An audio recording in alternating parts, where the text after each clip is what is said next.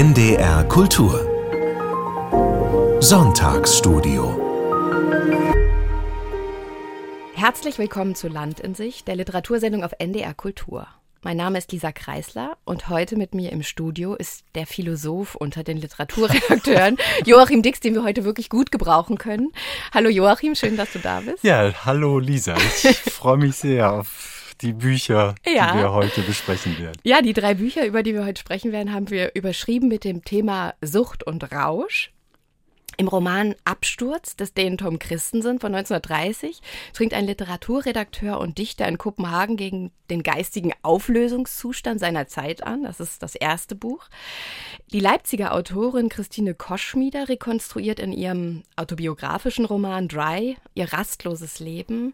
Es ist geprägt von einer kalten Mutter und dem frühen Verlust des geliebten Mannes und führt tatsächlich am Ende in eine Suchtklinik. Dann haben wir ein Buch dabei, das nochmal einen ganz anderen Raum aufmacht. Es geht um Ekstasen. Die Journalisten Paul Philipp Hanske und Benedikt Saarreiter erkunden in Ekstasen der Gegenwart über Entgrenzung, Subkulturen und Bewusstseinsindustrie das Phänomen der Ekstase von der Antike über Mystikerinnen, Naturvölker und auch stille Ekstasen wie Yoga-Praktiken bis in unsere kapitalistische Gegenwart, die auf Selbstoptimierung getrimmt ist. Und in diesem Buch bin ich auch auf den Hinweis auf ein Prosagedicht von Charles Baudelaire gestoßen, mit dem ich unser Gespräch gern eröffnen würde. Das Gedicht heißt Berauschet euch. Man muss immer trunken sein, das ist alles, die einzige Lösung, um nicht das furchtbare Joch der Zeit zu fühlen, das eure Schultern zerbricht und euch zur Erde beugt, müsstet ihr euch berauschen, zügellos. Doch womit? Mit Wein, mit Poesie oder mit Tugend, womit ihr wollt, aber berauschet euch.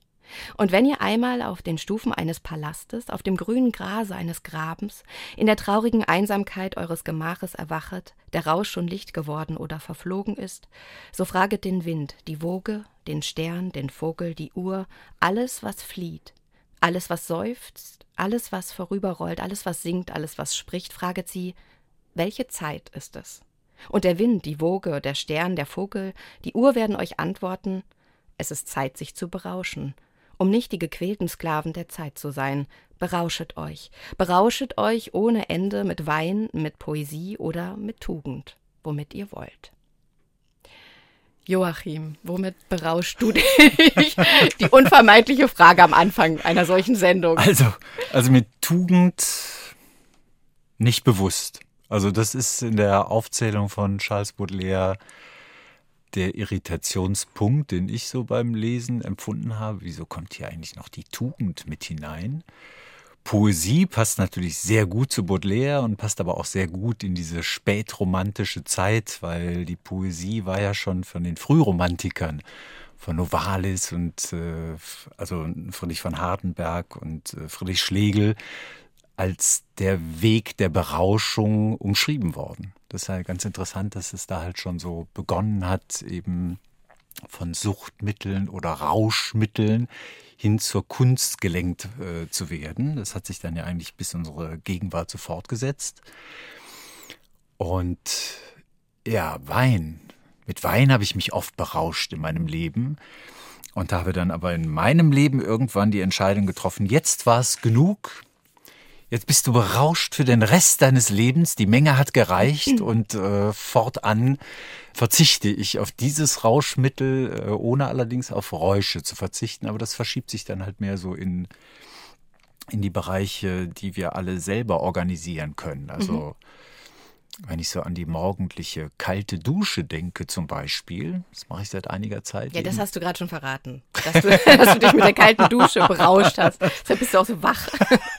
Ja, und das merke ich wirklich immer, wenn ich aufwache, dass ich mich darauf freue. Es ist immer noch ein kleiner Moment der Überwindung da, aber diese Lebendigkeit mhm. und auch das Verdrängen der Gedanken in dem Moment, wo das kalte Wasser über den Körper fließt, das ist eine ganz interessante, allmorgendlich zu machende Erfahrung, dass das auch nach längerer Zeit eben funktioniert und dass die Vorfreude am Anfang, die ersten zehn Tage waren wirklich Überwindung. Und dann irgendwann hat sich das so verwandelt in Vorfreude. Und äh, das hält sich jetzt eben schon seit längerer Zeit.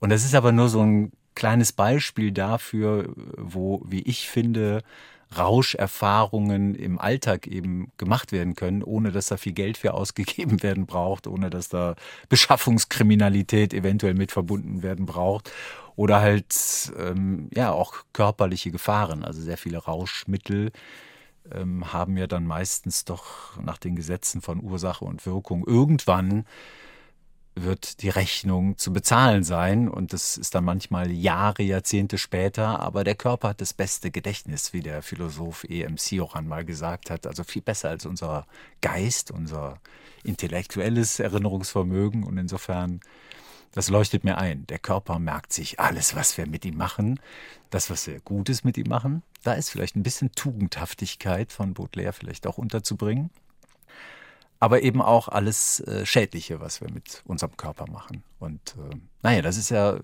auch ein Teil des Themas, mit dem wir uns auseinandersetzen, wenn wir über die drei Bücher sprechen. Ja, genau. Und du, aber jetzt sag so, du auch nochmal, dein, äh, dein letzter Rausch liegt letzter wie weit Rausch. zurück? Also tatsächlich bei Benedikt Saarreiter und Paul Philipp Hanske wird ja die Tanzekstase, da, zu dem Buch kommen wir ganz zum Schluss erst, die Tanzekstase als die ursprünglichste Ekstase angeführt bei den indigenen, bei Naturvölkern. Und tatsächlich tanze ich sehr viel und sehr wild alleine. Und da habe ich nämlich neulich drüber nachgedacht. Vielleicht versetze ich mich damit so manchmal auch ein bisschen in Ekstase. Ich glaube tatsächlich, dass auch die Situation, in der wir gerade sind, eine Möglichkeit, sich zu berauschen, bereithält. Denn das Sprechen miteinander in, in diesem Raum hat auch so, es wird ganz viel Adrenalin ausgeschüttet. Wir müssen uns sehr konzentrieren. Wir sind ganz stark in der Gegenwart und danach oft auch wie verkatert. Du nicht so sehr wie ich, aber in der Kantine sitzen wir oft erschöpft nach diesem langen Sprechen. Und da habe ich auch oft das Gefühl, das hat etwas Rauschhaftes. Mein Herz schlägt ganz schnell jetzt im Augenblick und ich bin auch nicht wie sonst. Also ist vielleicht auch diese Situation. Aber das können wir ja diskutieren. Ich glaube, erstmal gehen wir zu einer ganz basalen, sehr wohlbekannten Möglichkeit, sich zu berauschen, nämlich durch Alkohol. Wir haben den schönen Roman von Tom Christensen, einem dänischen Autor, Absturz, erschienen im Googles Verlag, ein wunderbarer Verlag, der Klassiker wiederentdeckt, vor allem aus Nordeuropa und Osteuropa. Der Roman ist von 1930 und äh, wurde damals auch als eine Art Schlüsselroman gelesen. Denn Tom Christensen schreibt über einen Dichter, er selbst war Dichter, hat auch viel Lyrik geschrieben, der Literaturkritiker wird beim Darkbladet in Kopenhagen und die ganze gesellschaftliche Situation in den 20er Jahren in Kopenhagen mit ganz viel Verdruss und Desillusionierung empfindet und darauf reagiert mit, ähm, mit einer Art von Blasphemie, die sogar einen neuen Weltkrieg heraufbeschwören könnte, damit endlich irgendwie wieder jemand seine Meinung sagt oder irgendwas passiert. Also es gibt so eine, ein geistiger Auflösungszustand, so wurde es, glaube ich, im Nachwort betitelt. Und äh, die Hauptfigur heißt Ole Jastrau und ist eben ähnlich ganz nah dran an, der Biografie von Christensen. Viele aus der Gesellschaft in Kopenhagen haben sich wiedererkannt in dem Roman, deshalb ist seine Rezeptionsgeschichte sehr interessant. Erst Knut Hamsun, äh, der norwegische Literaturnobelpreisträger, hat dann gesagt, was für ein Wahnsinnstext und ein Brief geschrieben an Tom Christensen. Und dadurch wurde dieser wirklich sehr monumentale, fast 700 Seiten lange Roman erst anerkannt. Ja, wie gesagt, es geht um Ole Jastrau, ein Mann in den mittleren Jahren, der als Literaturkritiker arbeitet, eine coole Frau hat, einen Sohn, eine schöne Wohnung, aber merkt, dass er in dieser spießbürgerlichen Existenz, in der er gelandet ist, die eben nicht mehr die Poesie in den Mittelpunkt stellt, sondern er urteilt jetzt über Poesie, er schreibt nicht mehr selber und auch die Politik, er war früher auch Kommunist, jetzt holt ihn das so ein bisschen ein. Es stehen nämlich eines Tages zwei Kommunisten vor seiner Haustür und dringen in seine Wohnung ein. Da musste ich ein bisschen an Michael Haneke denken, Funny Games, denn so ein bisschen bisschen wie Teufel kommen Sanders und Steffensen, ein ganz junger Dichter, zu ihm und nisten sich bei ihm ein, weil sie von der Polizei gesucht werden. Und damit beginnt eigentlich so eine Abwärtsspirale. Also mit ihnen beginnt er dann zu trinken. Ich glaube, er trinkt auch vorher schon und begibt sich ganz freiwillig eigentlich in so eine Art Auflösungszustand, indem er immer wieder in die Bar des Artistes geht, die Stammkneipe für die Redakteure, sich mit seinen Mitarbeitern betrinkt und nach und nach alles loslässt und verliert. Das ist erstmal so die, die Grundstruktur. Eine einfache Abwärtsbewegung, aber ja, sehr interessant erzählt mit einer sehr großen, feinfühligen und besonderen Sprache, wie ich wie ich finde. Eine einfache Abwärtsbewegung, da würde ich widersprechen. Der Titel ist ja nicht zufällig gewählt. Es ist eher eine Absturzbewegung.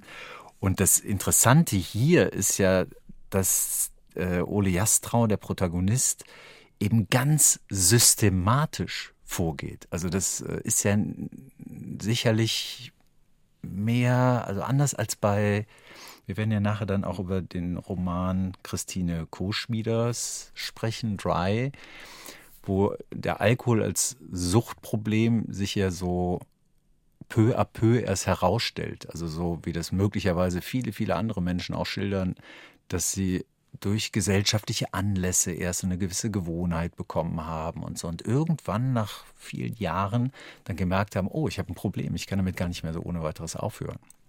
Das ist bei Tom Christensen, bei dem Uli Jastrau, insofern etwas anders, weil es wirklich ein Entschluss zu sein scheint. Also gegen diesen Zeitgeist aufzubegehren, diese, ja, du hast dieses Zitat schon gebracht, dass es in, der, in einer der Kneipen, wo er sich dann herumtreibt, auch äh, so Dialogsituationen gibt, wo einer dann mal sagt, es ist alles so langweilig, mhm. wir brauchen mal wieder einen neuen Weltkrieg. Und da bin ich richtig, der Roman ist 1930 erschienen. Mhm. Das heißt, der Erste Weltkrieg lag gerade zwölf Jahre zurück. Und Europa war schon sehr faschistisch und das spielt in Dänemark eine etwas untergeordnete Rolle verglichen, also zumindest 1930, da gewinnen ja die Sozialdemokraten noch mal eine Wahl. Mhm. Das ist ja hier an auch, dem Abend, am Wahlabend beginnt genau, die Handlung. Mhm. Genau und ähm, aber in Deutschland haben sich die Nationalsozialisten schon in Stellung gebracht. Äh, in Italien ist Mussolini sowieso schon lange an der Macht. Franco in Spanien und so weiter. Also das heißt, wir haben eine sehr, sehr bedrohliche weltpolitische Situation. Und wenn dann Menschen mit diesen Kriegserfahrungen im Nacken solche Sätze von sich geben, da bin ich ein bisschen zusammengezuckt bei dieser Vorstellung, was haben wir eigentlich gerade für eine Situation? Also langweilen sich Menschen, oder wenn sich Menschen zu lange langweilen, kommen dann solche Fantasien zutage. Das hat mich wirklich fast verängstigt. Und Ole Jastrau nimmt das als Journalist und als Literaturkritiker alles eben sehr genau wahr. Und durch diese Wiederbegegnung mit den kommunistischen Freunden, die er lange nicht gesehen hatte, kommt er so an seine eigenen Ideale oder wird er zu seinen eigenen Idealen wieder zurückgeführt. Denn der hat ja wirklich so wie der mit seiner Frau umgeht. Da gibt es ja ganz romantische Beschreibungen, wo er dann so nochmal versucht, diesen Absturz entweder etwas mehr in die Länge zu ziehen oder halt vielleicht sogar nochmal die Kurve zu nehmen und äh, abzubiegen und das aufzuhalten, wo er nochmal mit seiner Frau und seinem kleinen Sohn in den Wald fährt und geradezu romantische, rauschhafte Züge durchlebt und auch die Erotik, diese sexuelle Anziehungskraft seiner Frau im Wald nochmal ganz neu empfindet und seine Frau einfach verehrt und bewundert äh, und ihr so in vielerlei Hinsicht so zugeneigt ist. Und all das wirft er so peu à peu weg. Kommt dann ja auch zur Scheidung und zur Trennung, auch seinen Sohn sieht er nicht mehr. Und diese Entscheidung mit dem Mittel des Alkohols diesen Weg zu beschreiten, das ist halt was anderes, als äh, wie das bei Christine Kuschmieder beschrieben wird. Also da, da, da will jemand unbedingt zu einem Ende kommen. Ja, vor die Hunde gehen ist vor der, die Hunde der gehen, Ausdruck, genau. ganz explizit. Und interessant finde ich ist aber, also es ist ist tatsächlich dieser, dieser vorsätzliche Absturz so ganz langsam und es wird, ich finde, was dieser Roman macht, er hat ja auch, er arbeitet ganz viel mit den Mitteln der Musik, Jastrau, die Figur wird ja. auch Jazz genannt, es ist ganz viel Jazz zu hören und es gibt natürlich ganz oft die Wiederholung des abends losgehens, tagsüber losgehens, anfangen zu trinken, betrunken sein, der Rausch, der Kater, das, das ist wirklich, das wiederholt sich ja immer wieder. Und das Interessante an der Figur, finde ich, ist aber, dass sie in so einem Zwischenzustand ist. Also man hat nicht das Gefühl, er ist suizidal. Er macht alles kaputt und will damit wirklich sich umbringen. Es gibt noch so einen seltsamen Funken von vielleicht sogar Lust und Neugierde auf die Dynamik dieses Untergangs. Das fand ich bei der Figur wirklich besonders anders. Denn sonst ist es natürlich, also man kennt diese, diese Prozesse des Trinkens, auch vor allem diese Männergesellschaften. Ne? Das ist jetzt auch nichts, was man noch nie gelesen hat. Aber die Art und Weise, wie diese Figur sich da aufstellt, als ähm, jemand, der sehr bewusst das macht und gleichzeitig aber vielleicht noch so eine Art Hoffnung in sich hat, etwas zu bewegen, obwohl eigentlich gar, er tut ja gar nichts mehr. Er geht vor, er geht zu seinem Chef und sagt, ich kündige meinen Job. Und er sagt, nein, machen wir nicht. Du nimmst dir ein Jahr Urlaub und dann kommst du wieder, alles gut. Ihm geht natürlich auch das Geld aus, weil er nicht mehr arbeitet richtig und alles versäuft. Aber da ist so eine Vorsätzlichkeit dahinter, die, die ist irgendwie, die schimmert auf so eine ganz interessante Art und Weise und das geht auch mit dieser Sprache einher. Ich fand die Sprache, die hat sowas zugleich Magisches und Präzises. Also wenn zum Beispiel er abends ins Bett geht und am Morgen aufwacht und der Bart ist über Nacht gewachsen und er sieht aus wie ein Igel. Das passiert tatsächlich, habe ich auch schon gesehen. Bart wächst über Nacht, aber wie das dann so beschrieben wird, hat es so was ganz Magisches, als wäre fast märchenhaft. Ne? Oder es gibt auch eine andere Passage, wo er seine Frau beschreibt. Also diese Steffensen und Sanders, diese zwei Kommunisten, die kommen in seine Wohnung. Er möchte das gar nicht und wollen dann da übernachten. Und der Steffensen wird tatsächlich zu so einer Art Mephisto-Figur, die ihm so gegenübersteht und das ganze Teuflische, er hasst ihn, aber er liebt ihn dann auch irgendwie und sie kommen nicht voneinander los und er besetzt eigentlich sein Leben und verdrängt seine Frau, aber Jastrau lässt das eben zu. Sie fühlt, findet es ganz schrecklich, dass diese Männer da sind und möchte eigentlich, dass sie weggehen. Sie haut dann sogar ab zu ihren Eltern, weil sie es da nicht aushält. Und an dieser Passage sieht man aber ganz schön dieses, dieses Magische der Sprache. Zu Hause war es so peinlich gewesen. Zwar waren die beiden Gäste, die sich selbst eingeladen hatten, verschwunden, doch beim Abendessen hatten er und Johanna, das ist seine Frau, sich einsam gegenüber gesessen. Er verärgert über den Streit in der Redaktion wegen dieser Kritik von Stefanis Buch, sie fern und abwesend, mit nervösen, senkrechten Furchen auf ihrer Stirn. Diese weiße Stirn, ein Ei. Dunkle menschliche Gestalten eilten vorbei. Der Abend schimmerte wie schwarzer Lack. Er sah ihre Stirn in dem schwarzen Menschengewimmel leuchten. Ein weißes Ei. Er sah ihre Gedanken. Diese Sprache hat mich absolut eingenommen. Die hat etwas, er wird da verglichen, auch mit diesen ganzen anderen Monumentalromanen des 20. Jahrhunderts mit Proust, auch Ulysses kommt sogar drin vor.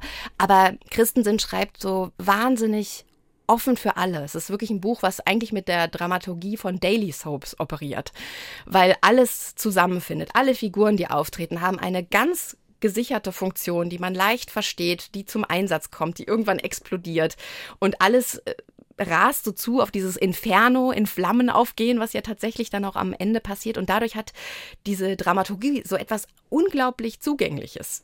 An der Stelle können wir auch den Übersetzer ruhig mal Genau, Ulrich Sonnenbeck, ja, ja. Weil ja. er macht es so großartig und äh, hat also auch eine Unbedingt. Ich, ich kann das ja nicht vergleichen mit dem dänischen Original, aber ich habe wirklich beim Lesen immer wieder diese poetische Kraft auch gefunden.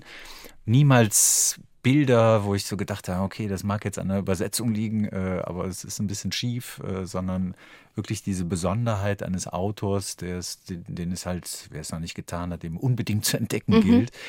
Und du hast vorhin auch noch so einen interessanten Punkt äh, angesprochen, wo ich so gedacht habe, das hängt eben auch mit der Religiosität zusammen, die hier auch immer wieder aufgerufen wird, dass dieser Ode Jastrau sich nicht suizidal durch diesen Roman bewegt, sondern der ist auf der Suche nach Erkenntnis. Der möchte, das ist auch mit Hybris fast zu harmlos umschrieben, der möchte eigentlich so eine Art Jesus-Figur sein. Der möchte wirklich, der möchte wirklich die Kreuzigungserfahrung in diesem Leben haben und ähm, kämpft dann aber auch gegen die Institution der Kirche, weil er hat dann auch irgendwie über die Vermittlung eines Kollegen Kontakt zu einem katholischen Priester, zu einem Jesuitenpriester äh, aufgenommen. Und da will der dann irgendwann eines Nachts mit Steffensen dann auch zusammen hin und möchte sich da bekehren lassen. Und dann werden sie nicht äh, zu ihm vorgelassen, es ist mitten in der Nacht. Ähm, der Hausangestellte wimmelt die ab und dann fangen die da an zu randalieren und so, sind auch sturztrunken. Und da ist aber immer wieder dieses Erlösungsbedürfnis im Vordergrund. Und das hat mich ganz oft an Dostoevsky. Wir haben auch mal über Verbrechen und Strafe hier gesprochen. Und ich glaube, das ist auch zutreffend fürs Gesamtwerk von Dostoevsky. Da, und das ist 70, 80 Jahre dann ja früher. oder jetzt übertreibe ich, 60, 60 Jahre früher die Romane von Dostoevsky. Und diese russische Gesellschaft, die Dostoevsky beschreibt, die ist auch so alkoholdurchtränkt.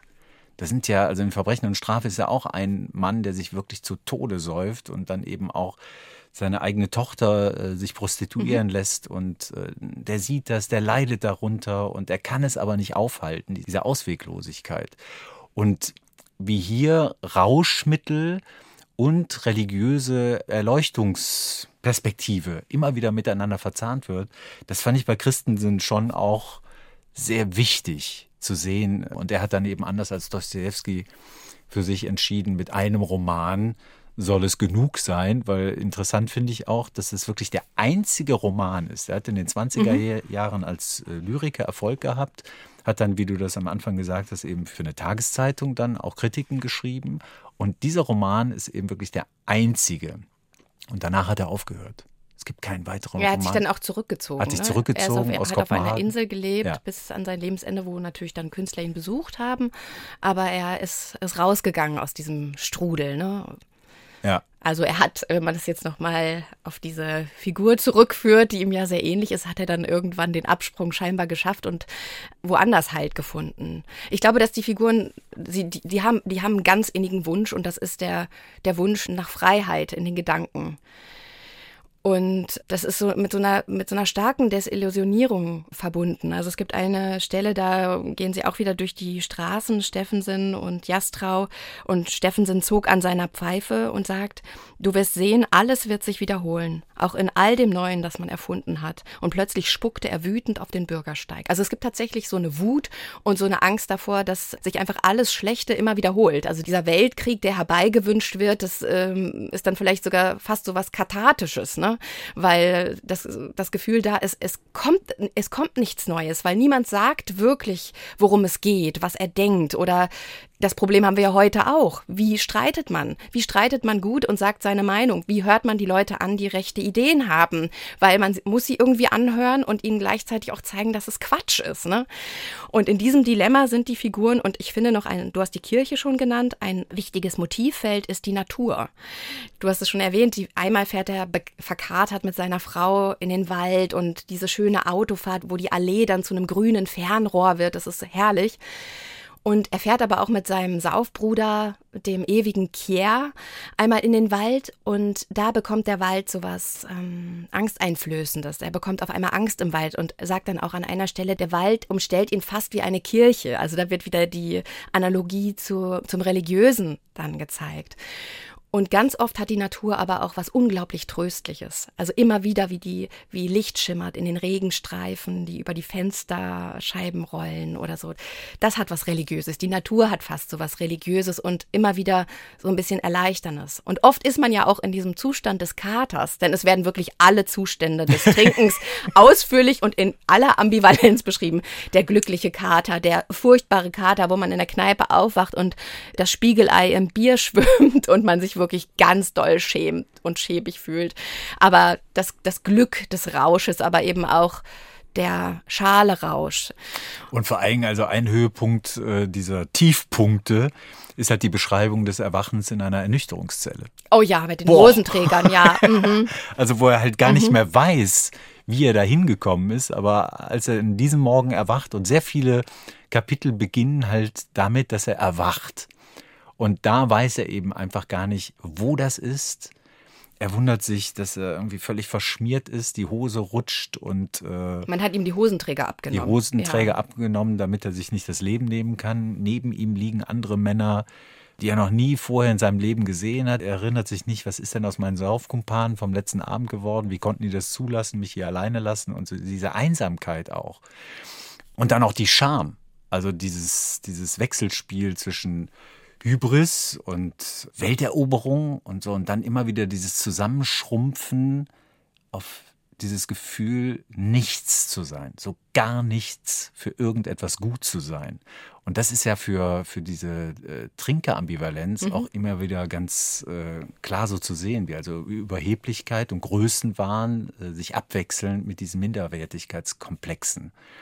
Und ähm, das macht er halt wirklich auch sehr gut. Es ist aber nicht nur die Natur, die ja eine große Rolle spielt, also sicherlich einer quasi religiösen Oder das Wetter, Art. Natur und Wetter, würde ich sagen. Natur und Wetter, aber auch die Technik.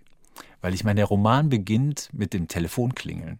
Der- Ja, oh, das der- ist schön. Das kommt dann der- auch nochmal. Ne? Genau, das kommt mehrmals. Mhm. Also wie das Telefon immer wieder so einbricht. Und ich meine, wir reden von den 20er Jahren. Da haben wir noch keine äh, dauerhafte Erreichbarkeit durch Handy oder also so wie wir das mittlerweile gewohnt sind. Also es ist das Telefon, es sind auch die Autos. Er fährt relativ häufig Taxi, obwohl er gar nicht mehr so viel Geld hat. Aber wenn die in den Wald fahren, dann leistet er sich ein Taxi. Mhm, stimmt, die Autofahrten. Mhm. Und die Zeitung, der Journalismus steht eigentlich auch für eine bestimmte Art von Öffentlichkeit, wie die sich halt so weiterentwickelt, wie mächtig diese Öffentlichkeit auch sein kann, weil die Besitzer von Zeitungen haben also massiv interveniert, wenn bestimmte Liter- Literaturkritiken veröffentlicht werden sollten. Da geht es ja hier auch konkret Ja. darum. Dann konnte der Inhaber dieser Zeitung dann auch sagen, nein, das wird hier nicht veröffentlicht und und dadurch werden Freiheitserfahrungen eben eingeschränkt. Darunter leidet er ja auch. Mhm. Ja. Womit habe ich ja, mit welchen Idealen habe ich ja mal begonnen und mittlerweile, dass ich mir den Mund verbieten, nur weil ich Geld dafür bekomme, das kann ja wohl nicht richtig sein. Und also wie Technik und Medien diesen Alltag, den Lebensalltag in den 20er Jahren auch massiv so mitbestimmt haben, das ist dann so, so eine Art Gegenwelt zu der Natur. Mhm. Immer wieder auch dieses Fliehen wollen aus diesen großstädtischen Lebenszusammenhängen. Dass diese Bar Bar des Artistes heißt, äh, fand ich übrigens auch immer wieder die Bar der Künstler. Mhm, ja. Und eine Sache, weil du gerade die Einstiegsszene erwähnt hast, die wirklich herrlich ist. Man fängt dann, ich habe angefangen zu lesen morgens, weil ich nicht schlafen konnte ganz früh und bin dann sofort abgetaucht. Jetzt klingelte das Telefon schon wieder und da sieht man ihn eben, den Jastrau, als einen modernen Vater eigentlich. Das ist so schön geschildert. Er versucht zu arbeiten, er hat einen Stapel von Rezensionsexemplaren, das Telefon klingelt, er muss eigentlich eine Kritik schreiben oder mehrere, man weiß es gar nicht so genau. Und sein kleiner Sohn ist da, der irgendwie Rotzblasen vor der Nase hat und mit irgendeinem afrikanischen Fetisch auf seinem Schreibtisch spielt. Und diesen Held so einzuführen als diesen modernen Vater, der er versucht zu sein, solange bis Johannes sich von ihm trennt, das fand ich auch nochmal schön. Denn über die Frauen habe ich natürlich auch nachgedacht, wie werden die dargestellt und da gibt es noch die Anna-Marie, die Freundin von Steffensen. Der bringt eine Freundin mit dann ins Haus und der nähert sich Jastrau auch an. Und irgendwie gibt es zwischen Männern und Frauen auch gar keine Verbindung so richtig. Das ist, fand ich auch total schrecklich. Auf Also die Frauen werden, Johanne zum Beispiel wird sehr schillernd und ambivalent und klug eigentlich gezeigt, finde ich. Also es ist kein abwertendes Frauenbild, ganz und gar nicht, aber es gibt auch keinen Kontakt, auch nicht in der Vereinigung, auch nicht beim Sex. Ne? Also es ist nicht mal, dass durch Lust irgendwie so kurzfristig was entsteht, sondern es ist sehr hermetisch, ne? als ähm, Nur, dass der Alkohol eben dazu beiträgt, so eine fetischisierte Sicht auf Genau, Frauen das kommt ab und zu, aber nicht so doll bei ihm eigentlich. Oh, doch, doch, Doch, stimmt. doch, der dauernd- Ja, mit den Beinen, Der ja. immer, der, der, der guckt immer irgendwie auf diese fleischfarbenen Strümpfe. Du hast recht. die dann irgendwann übergehen in, in die Haut, die dann unter den Kleidern offenbar doch manchmal zu sehen gewesen zu sein scheint in den 20er Jahren. Die Kleider waren ja auch kurz in den 20er Jahren. Ich vermute mal, dass die Mode Welten, wie wir die durch Babylon Berlin oder so jetzt auch nochmal vorgeführt bekommen haben, das dürfte in Dänemark dann ganz ähnlich gewesen sein in diesen 20er Jahren. Und je mehr der trinkt, desto mehr hat er diesen Fetischblick. Also so, hatte, so habe ich das Doch, gelesen. doch, du hast recht, das habe ich, das, Das habe kam ich, ja. dauernd und ich dachte, also fleischfarbene Strümpfe, was ist da jetzt so das Faszinierende?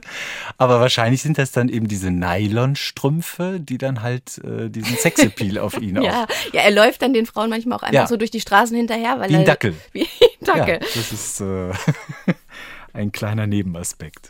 Ja. in Absturz sind die Menschen betäubt durch die Bürgerlichkeit auf so eine Art und Weise. Ne? Das ist, glaube ich, das, was auch so eine Betäubung ohne Substanzen ist, ne, in dem Text. Naja, aber diese Bürgerlichkeit trinkt eben auch. Also es ist ja auch äh, eine sehr genaue Beschreibung der bürgerlichen Gesellschaft, wo dann äh, Ole Jastrau zwar irgendwann abstürzt, weil er auch da ausbrechen will. Aber interessant ist doch, dass er das gleiche Mittel benutzt, um da rauszukommen, wie die anderen Menschen den Alkohol dazu benutzen, um äh, dieser bürgerlichen Fassade eben auch eine Stabilität zu geben. Das ist irgendwie, das Mittel wird anders eingesetzt, aber es ist das gleiche Mittel. Ich glaube, dass er es nicht anders einsetzt, sondern dass er es genauso einsetzt, nur drastischer. Ja, oder so. Ja. Ja, also er will auf jeden Fall, am Ende öffnet sich ja so ein, ein Ausweg, den er einmal, er kriegt dann nochmal Geld und soll nach Berlin gehen. Jemand will ihm helfen. Also Aber- vermittelt ihm dort einen Job Genau, vermittelt ihm eigentlich einen Job, aber er vertrinkt das Geld dann sofort wieder und zweimal. zweimal und am Ende ist offen, ob er diesen Ausweg nimmt. Und da ist mir dann Amy Winehouse eingefallen, denn Rehab ist für Ole Jastrau keine Option.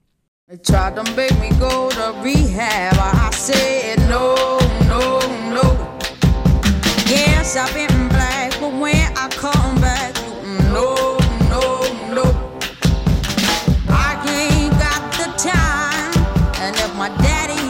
down fine. Just try to make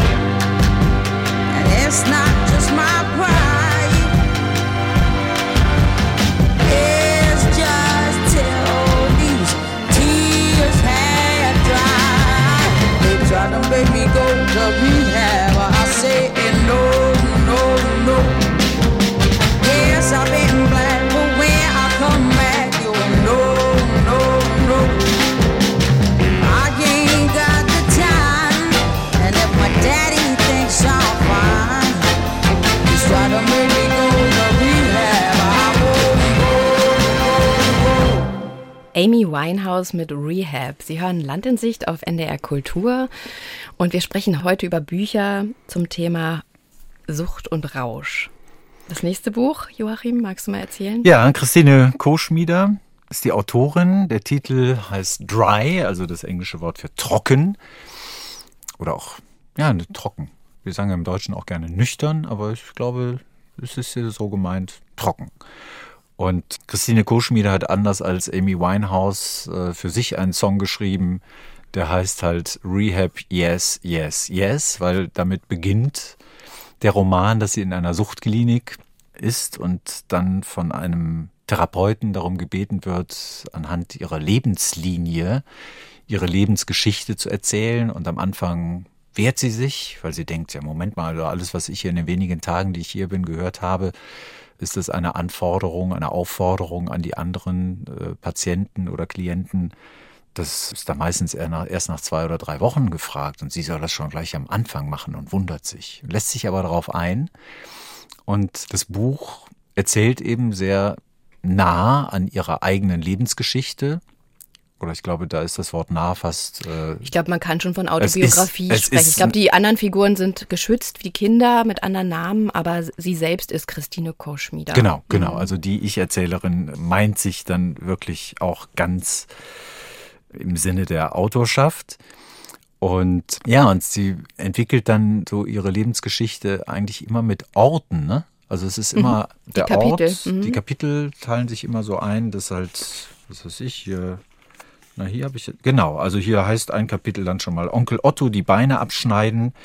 Und dann steht da eben immer drunter Prachtstraße, Maisonette mit Karl, Tilly und Dir. Und Dir ist halt, da kann man schon erkennen, das ist halt der geliebte Mann von ihren drei Kindern, die alle von drei unterschiedlichen Männern sind.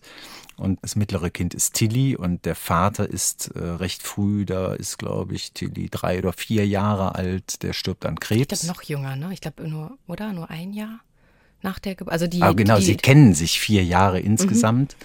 Und Till ist dann also wirklich äh, gerade ist auf der, auf der Welt. Und dieser Vater von Tilly, der wird auch immer äh, wieder direkt angesprochen. Und da wird eigentlich recht früh erkennbar, also dass es eben auch eine Traueraufarbeitungsgeschichte ist. Es geht um Alkohol, es geht um Sucht und es geht aber auch äh, insgesamt um die Frage, wie gehe ich eigentlich mit meinen Gefühlen um, wie gehe ich mit meinen Traumata um, die ich möglicherweise aus der Kindheit mit ins Leben genommen habe. Und wie lassen sich diese Probleme, die jahrzehntelang eben mit Alkohol betäubt worden sind, vielleicht doch nochmal für den Rest des Lebens anders angehen? Das ist so der Ausgangspunkt. Und dann fand ich bei der Lektüre eben besonders auffällig, wie genau dieses Erinnerungsvermögen der Autorin ist. Also wenn sie anfängt, Räume zu beschreiben, dann weiß sie immer noch ganz genau, wie die Dinge, die auf dem Tisch standen vor 20 Jahren, wie die angeordnet waren. Welche Farben die haben, welche Gerüche in den Räumen war, ähm, wie es ihr da emotional ging, tritt dann häufig in den Hintergrund. Also ich habe mich ab einer gewissen, wie, wie viele Seiten hat dieses Buch? 255.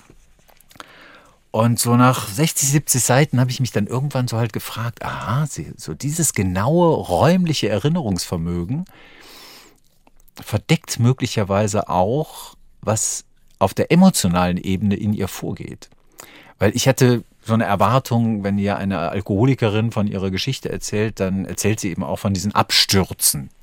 So, da ist halt offenbar eine Regelmäßigkeit eingetreten, äh, ob das jetzt in Gesellschaft ist, äh, wie wir das bei Christensen vorhin zum Thema hatten, ähm, der ist ja immer in Kneipen gegangen. Das ist hier gar nicht das Thema. Sie erzählt halt, wie sie dann nach Leipzig gezogen ist, Anfang der 90er Jahre, wie sie dann da in Theaterkreisen sich bewegt hat.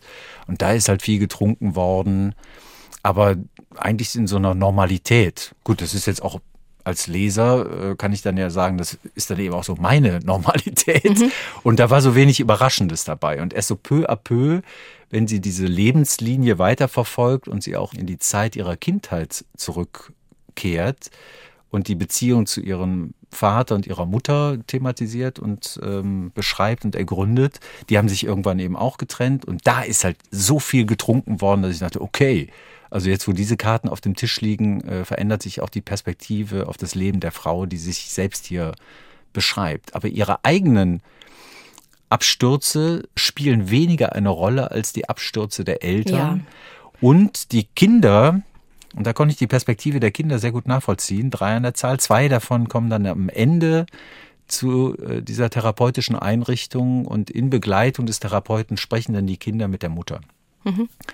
Und da wird dann auch nochmal deutlich, dass die Kinder gar nicht so richtig verstehen, warum die Mutter sich als Alkoholikerin behandeln lässt.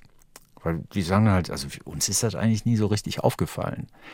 Und dann fragt der Therapeut nach und äh, auch die Mutter eben nochmal genauer nach, äh, ja, aber wie habt ihr denn eure Kindheit eigentlich erlebt? Und dann kommt schon raus, wie also immer wieder, sobald die Familie für sich alleine war, sobald sie mit ihren Kindern alleine war, eben so eine bedrückende Atmosphäre der Angst da vorherrschte, Fehler machen zu können. Und das hat dann dazu geführt, dass da überwiegend geschwiegen wurde. Ja. Also heiter und ausgelassen waren die Kinder und die Mutter vor allem auch, wenn Besuch da war. Sobald der Besuch weg war, wurde da geschwiegen. Und das wird dann so eindrücklich erzählt, dass ich so gemerkt habe, okay, das prägt natürlich auch das Leben dieser Kinder. Und wenn die Ursache für diese Verdrängung von Emotionen eben der Alkohol ist, dann hat diese Frau auch den richtigen Weg gewählt und ist in eine Suchtklinik gegangen. Aber so vom Verhalten her, von den Trinkmengen her und so, habe ich das eigentlich erstmal gar nicht so empfunden. Nee, und ich glaube, dass das auch so gewollt ist, weil aus der Perspektive der Person, die ein Problem hat. Also das, das Trinken ist ja nur ein Symptom von etwas anderem. Und es geht eigentlich um dieses andere in dem Buch. Ich habe auch gedacht, wir haben es ja, wir haben ja gesagt, Sucht und Rausch und Dry. Ah ja, die, sie schreibt über ihre al eigene Alkoholsucht und dann kam das eigentlich gar nicht vor. Es war eigentlich, ist eigentlich ein sehr heiterer Ton auch. Es geht halt eben nicht los mit der Kindheit, sondern mit diesen frischen Jahren, Anfang 20, wo sie nach Leipzig zieht, wechselnde Wohnung, wechselnde Liebhaber, Freunde, Konstellation, so ein freiheitsliebendes Leben.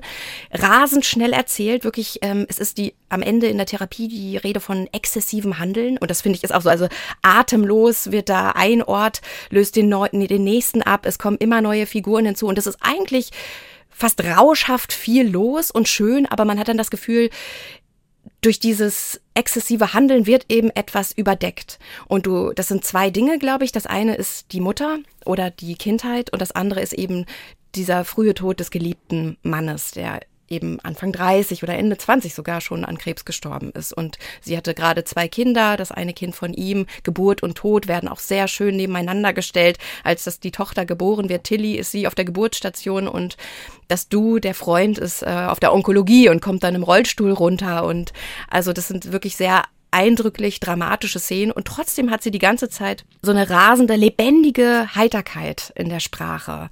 Und ähm, erst ganz zum Schluss in diesem letzten Therapieviertel merkt man eigentlich, dass es genau darum geht, dass sie eben nie alleine war. Du hast es gerade beschrieben, diese Furcht der Kinder am Armbrotstisch, wo es gar nicht darum geht, dass sie Angst haben, dass die Mutter betrunken ist, sondern einfach nur vor ihrer Dunkelheit, die sie in sich trägt und die eben auch mit der Alkoholsucht der Eltern zu tun hat, aber vor allem, wie diese Alkoholsucht sich auf die Beziehung der Tochter zu den Eltern ausgewirkt hat. Die Mutter selbst anorektisch, äh, sie isst nicht, sie ist immer ganz dünn, äh, klemmt sich in so ein Dirndl, weil sie ihre Jugendlichkeit immer herausstellen muss und ist einfach eiskalt und egoistisch. Sie haben dann ganz lange keinen Kontakt und äh, kurz bevor sie stirbt, sehen sie sich noch einmal und dieses Treffen ist auch so fürchterlich. So fürchterlich fremd sitzen sie sich gegenüber und es ist klar, auch wieder ein Bezug vielleicht zu Christensinn. Es kann nichts ausgesprochen werden. Es kann einfach nicht gesprochen werden zwischen den beiden. Und das ist natürlich eine Form von Gefangenschaft, die, wo sich Betäubung dann anbietet. Aber davon wird gar nicht so sehr erzählt. Und du hast eben schon gesagt, dass es relativ unsentimental vielleicht ist, also dass die Gefühle nicht so im Vordergrund stehen. Und ich hatte das Gefühl, sie benutzt so eine Art Technik, als sie von dem bevorstehenden Tod ihres, ihres Mannes schreibt. Da geht es dann um die chirurgischen Eingriffe und ähm, es ist so ganz sachlich, welche Medikation er dann bekommt. Zunächst. Aber nach und nach entblättert sich eben diese riesige Trauer und die ist eingeschrieben in diese ganzen Dinge und Fakten. Das ist, finde ich, ganz interessant, wie sie das macht. Weil erstmal hatte ich auch das Gefühl, boah, das ist ja jetzt irgendwie, das ist jetzt der Moment, wo sie erzählt, wie dieser Mann stirbt, den sie so liebt. Das ist ja wirklich da ist ja gar kein Gefühl da. Und nach und nach merkt man halt, dass das darum geht es, dass dieses Gefühl ist gegossen in so Bilder. Ich habe gerade schon gesagt, dass es so schnell geht. Es geht ganz schnell. Und dann sind aber einzelne Bilder da. Zum Beispiel soll die Mutter einmal nach Leipzig kommen und das neugeborene oh. Kind sehen. Und sie kommt aber einfach nicht. Sie stehen am Bahnhof mit dem Baby im Tragetuch und die Mutter kommt nicht. Und sie haben ein Hotel für sie Alles, äh, genau. organisiert. Und als sie ihre Mutter dann endlich nach mehreren Versuchen ans Telefon bekommt, dann sagt die Mutter noch nicht mal, ach tut mir leid, nee. äh, ich habe es nicht geschafft. Aber, aber statt, ja, stattdessen schickt sie dann ein Paket, wo eine Platte mit Würstchen und Frikadellen drauf ist. Und diese, zum Beispiel diese Platte, die, die, diese Bilder, die stechen dann so heraus. Man kann sich dann vorstellen, wie dieses Paket mit diesem Fleisch, diesem gebratenen Fleisch, diese Mutter jetzt ersetzt in dem Moment. Und das ist so eindrücklich. Also es ist eine ganz besondere Art zu erzählen, fand ich. Ich habe mal eine Stelle, einfach, dass man vielleicht mal so sprachlich auch ein bisschen mitbekommt, wie sie das eigentlich macht. Also da schreibt sie, da geht es eben auch genau um diese Situation mit den Kindern. Ich fühle mich überfordert und unzulänglich. Also da haben wir wieder diese Hybris auf der einen Seite. Sie hat ja beruflich auch großen Erfolg und sie schafft das als alleinerziehende Mutter mit den drei Kindern. Alle klopfen ihr auf die Schulter und äh, dass sie sich aber oft eben überfordert und unzulänglich fühlt, das kann sie nirgendwo lassen. Aber das sage ich nicht. Ich schreie meine Kinder an, weil sie ihre Bedürfnisse nicht artikulieren können. Entsprechend lautet die Antwort, die ich kriege, ist nicht so wichtig. Eine Stimme in mir schreit, doch natürlich ist das wichtig. Tritt doch endlich für dich ein. Ich will doch wissen, wie es dir geht. Meine Mama hat mich das nicht gefragt, als ich ein Kind war. Siehst du denn nicht, dass ich versuche, es besser zu machen? Ich sehe nur mich, fühle mich ungerecht behandelt. Schon wieder. Spüre, wie die Wut in mir aufsteigt, sich in mir ausbreitet, wie ich nur auf das entscheidende Signal warte, um auszurasten. Irgendein Signal. Schweigen reicht aus. Mich angucken reicht aus. Mich nicht angucken reicht aus. Ist nicht so wichtig. Reicht aus. Und das finde ich so eine Stelle, und das äh, kommt häufiger so in diesem Buch vor, wo dann halt sprachlich auch schön erfasst wird, was Sucht auch bedeuten kann. Du kannst machen, was du willst. Du wirst immer durch deine Gedanken die Abwertung vornehmen. Du wirst niemals das einfach so stehen lassen können, sondern auf diese diesen Zeitstrahl, über den wir nachher beim dritten Buch auch noch äh, ausführlicher sprechen werden, sicherlich, auf diesem Zeitstrahl, äh, in dem wir uns als Menschen bewegen, irgendwo in der Gegenwart, aber in der Gegenwart anzukommen, scheint äh, das Schwierigste zu sein. Deshalb ist Rausch so ein wichtiges Thema für uns Menschen, in dieser Sehnsucht nach Gegenwärtigkeit. Aber der Süchtige hat sozusagen immer das Problem, dass er nicht in dieser Gegenwart ist, das nicht einfach nur akzeptieren kann. Ich fühle mich gerade nicht gut, aber gute Gefühle gehen und schlechte Gefühle aber auch. Und daraus könnte ja eine Kraft entstehen. Mhm. Aber sie hat halt immer diesen Blick, ah, das kommt schon daher. Und wie soll, wenn meine Herkunftsgeschichte das nicht anders zulässt, wie soll denn da bitte schön eine andere Zukunft draus werden? Und dann eben dieser Anspruch, äh, ja, ich mache das ja jetzt schon besser als meine Mutter, mhm. aber das wissen die Kinder ja nicht. Die, die haben ja nicht die Geschichte der Mutter vor Augen. Und all diese kleinen Ausweglosigkeiten, die sich in der Summe dann zu einem unglaublichen Druckkessel anhäufen können, das beschreibt sie wirklich richtig, richtig gut. Und du hast es gerade angesprochen, die Zeit. Die Zeit ist so interessant in dieser Erzählstruktur, weil man manchmal gar nicht weiß, es kann wie, wie viel Zeit ist vergangen. Manchmal sind es wirklich äh, Situationen, die geschildert werden und dann ist aber wieder, ist es so, dass auf einmal Jahre vergangen sind in wenigen Sätzen oder dass so ganz große Sprünge da sind und das, das geht fast unbewusst. Und das finde ich auch ist eine interessante Form von Zeitwahrnehmung, wenn man sich erinnert. Diese herangezoomten Details, wie diese Hackbällchen oder eben diese großen Verläufe, wie man sieht, ah ja, da war ich in der Wohnung und dann war ich mit dem zusammen und ähm, dann ist das passiert dieses Zeitgefühl, wie das da eingewoben ist, das hat mich auch sehr interessiert und ich glaube, ich habe gar nicht so viel über Sucht nachgedacht, sondern eher über dieses ähm, Prinzip der Rekonstruktion äh, der eigenen Geschichte. Also, was ich ein bisschen weniger gut fand, waren diese, du hast erzählt, dass sie sich so schön erinnert in diesen Kinderjahren, aber da, da nimmt sie auch eine andere Sprache ein. Also, dass die Sprache dann auch so ein bisschen naiver und kindlicher. Das ähm, ist so ein bisschen rausgefallen. Das fand ich war gar nicht nötig, dass dann irgendwas blöd ist oder sich komisch anfühlt. Also, so ein naives Vokabular hätte es da gar nicht gebraucht. Aber die Struktur, dass sie zum Beispiel anfängt mit diesen Zwanzigern und nicht mit der Kindheit, dass es nicht chronologisch erzählt wird. Mhm. Und auch innerhalb der Schilderung der Krankheit ihres Mannes, dass dann, dass man plötzlich gerade noch beim Kennenlernen ist und dann ist man schon auf der Onkologie in wenigen Seiten. Ne? Also das ist, das ist, ich kann es noch nicht so ganz fassen, was es bedeutet, aber es war es war sehr interessant.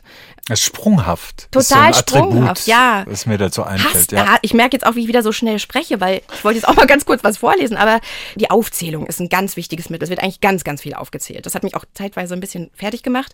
Hier wieder sowas. Die Wohnung hat inzwischen die doppelte Fläche. Als die Nachbarin ausgezogen ist und ich schwanger war, haben wir die Wohnung durch einen Durchbruch verbunden. Sauerkrautplatten aus den Zwischendecken entfernt, Wände aufgemauert, Türöffnung in Wände gestemmt, flächendeckend verklebtes Linoleum Aquarium mit Heißluftbläser und Spachtel vom darunterliegenden Eichenparkett entfernt, einen Badewannensockel gegossen, das Bad gefliest und die neue Küche hellgelb gestrichen. Vor zwei Wochen haben wir dann das Parkett geschliffen und geölt und in derselben Nacht ist meine Fruchtblase geplatzt und wir sind ins Geburtshaus gefahren. also das ist so, genau, man hat es noch so vor Augen, ja, renovieren kenne ich auch, äh, alles ne, ganz haptisch auch diese, diese Eindrücke und gleichzeitig passieren halt diese lebensverändernden riesigen Dinge wie Tod und Geburt und Freundschaften, wechselnde Liebhaber. Es ist wahnsinnig viel los und ich habe mich noch gefragt, es gibt ja so ein bisschen immer so ein komischen Beigeschmack, wenn man von therapeutischer Literatur redet. Mhm. Und das ist ja eigentlich so ein ex exemplarisches Beispiel dafür. Ist auch dadurch ja entstanden, dass sie erstmal ihre Alkoholerkrankung äh, über Facebook veröffentlicht hat. Und durch diese Art der Veröffentlichung, also das wohl aus der Therapie heraus mehr oder minder Facebook-artig, Tagebuch-artig dann begleitet hat. Also ich habe das selber nicht gelesen bei Facebook, sondern das eben aus Interviews, die mit Christine Kuschmieder an verschiedenen Stellen geführt worden ist, so nachgelesen. Da kam auch so ein bisschen Skepsis in mir auf, weil dieses therapeutische Schreiben, also wir haben schon sehr viel mit autofiktionaler Literatur zu tun, jetzt haben wir eben auch noch irgendwie diesen therapeutischen Aspekt. Ob, also es gibt ja Bücher über Depressionen, also Prominente, die über ihre Depressionen und Alkoholerkrankungen schreiben. Also wir haben ja da schon einige Beispiele. Und irgendwann kann es ja auch nerven. Ich habe dann nur eben am Ende des Buches so gedacht, okay, also nach meiner bescheidenen Einschätzung, und ich sage dann immer gerne zwischendurch, ich weiß nichts und ich bin natürlich auch gar kein Therapeut, aber habe als Leser doch so, eine, so ein bisschen so eine Art Therapeutenbrille aufgesetzt und hat dann am Ende so gedacht, okay, da ist jemand ganz am Anfang. Da ist jemand, also dieses Buch ist das Öffnen der Eingangspforte und dann ist sie vielleicht mit einem Schritt jetzt reingegangen, aber das, was hier wirklich noch zu bearbeiten ist, steht noch bevor. Natürlich sowieso der Rest des Lebens, weil wenn man mit Ende Genau, 40, das ist wenn man mit Ende 50, 40 ja. irgendwie alkoholkrank ist, meistens äh, ist das dann auch mit dem Eingeständnis verbunden, okay, ich bin alkoholkrank und das heißt auch, ich werde es nicht mehr los. So, und ich tue gut daran, mir das immer wieder bewusst zu machen, weil sonst bin ich in drei Jahren wieder in der gleichen Schleife drin. Also das ist ja irgendwie so eine Erfahrung, die viele Alkoholiker dann eben auch erzählen. Aber dieser Zugang, dieses sich hinwenden können der emotionalen Seite, also diese ganze Fähigkeit zu beschreiben, den Intellekt dazu einzusetzen, die Dinge, wo sie stattgefunden haben, wie sie stattgefunden haben, was da zu sehen war und so. Also sich darauf zu konzentrieren, lenkt ja auch ab von der eigentlichen Gefühlswelt. Und das, was sie da mit den Kindern am Ende beginnt, beginnt sie dann auch mit sich selbst. Aber es wird sehr spannend sein, äh, von Christine Kuschmieder dann in drei, vier, fünf Jahren nochmal erzählt zu bekommen, was ist eigentlich danach passiert. Weil jetzt geht die Geschichte eigentlich erst los. Ja, man ist eigentlich Zeuge einer Orientierung, eines Orientierungsversuchs. Und es ist gerade noch ein neues Buch von ihr erschienen, Schambereich über Sex sprechen, auch im Kanon Verlag, wo auch ähm, Dry erschienen ist. Und das knüpft an. Also da geht es eben um die Rolle oder ihr Gefühl für ihren eigenen Körper. Weil du jetzt, ich fand es jetzt ganz interessant, dass du gesagt hast, hier fängt es erst an. Und das zweite Buch, ähm, da habe ich auch mal reingeguckt, da ist es dann vielleicht schon, ist sie schon einen Schritt weiter und geht ein bisschen, noch mal ein bisschen näher ran und auch ein bisschen geordneter vor. Weil das finde ich, mag ich an dem Text. Meine Frage war nämlich eher, findest du es literarisch interessant? Therapeutische Texte, findest du es langweilig? Stört dich etwas daran? Oder ist das etwas, was natürlich immer auf die Ausführung ankommt, das ist, das ist ja ganz klar. Aber so generell hast du da, wenn du, wenn du so ein, so ein Buch aufschlägst und siehst, ja, Suchtklinik und jetzt, hm, dann, dass du dann denkst, so, hm, das ist literarisch dann vielleicht weniger wert oder so. Das gibt ja so eine Voraburteil von ganz vielen, glaube ich, ganz vielen Lesenden. Also ich bin da nicht ganz frei von diesen Bewertungszusammenhängen. Wenn ich so Christensen und Kuschmieder so nebeneinander stelle, wüsste ich halt schon immer, da bin ich auf der Seite von Christensen. Also unter, Ästhetisch, wie es ästhetisch, gelöst, genau. gelöst ist. Mhm. Wobei das ja auch ein therapeutischer Roman Wollte ich nämlich auch So, sagen. das ist ja, also so, also Christensen, da hat er auch nie einen Hehl daraus gemacht. Äh, Der hat ja dann auch Radiointerviews dann Anfang der 30er Jahre gegeben, spätestens nachdem dann Knut Hamsun ihn mit dieser Adelung dazu verholfen hat, eben wirklich als Literat auch eine große Anerkennung zu bekommen. Aber der hat halt wirklich eben auch zugestanden, dass er diesen Roman geschrieben hat, um einen Ausweg zu finden. Und er hat ihn gefunden. Und das ist immer ein legitimer Nebeneffekt von Literatur. Also das würde ich immer sofort zugestehen. Wenn Literatur dann dazu verwendet wird, um das von vornherein anzugehen, Da ist dann halt immer noch so die Frage, ist das dann wirklich für viele andere Menschen so wichtig? Aber das können die Menschen ja entscheiden.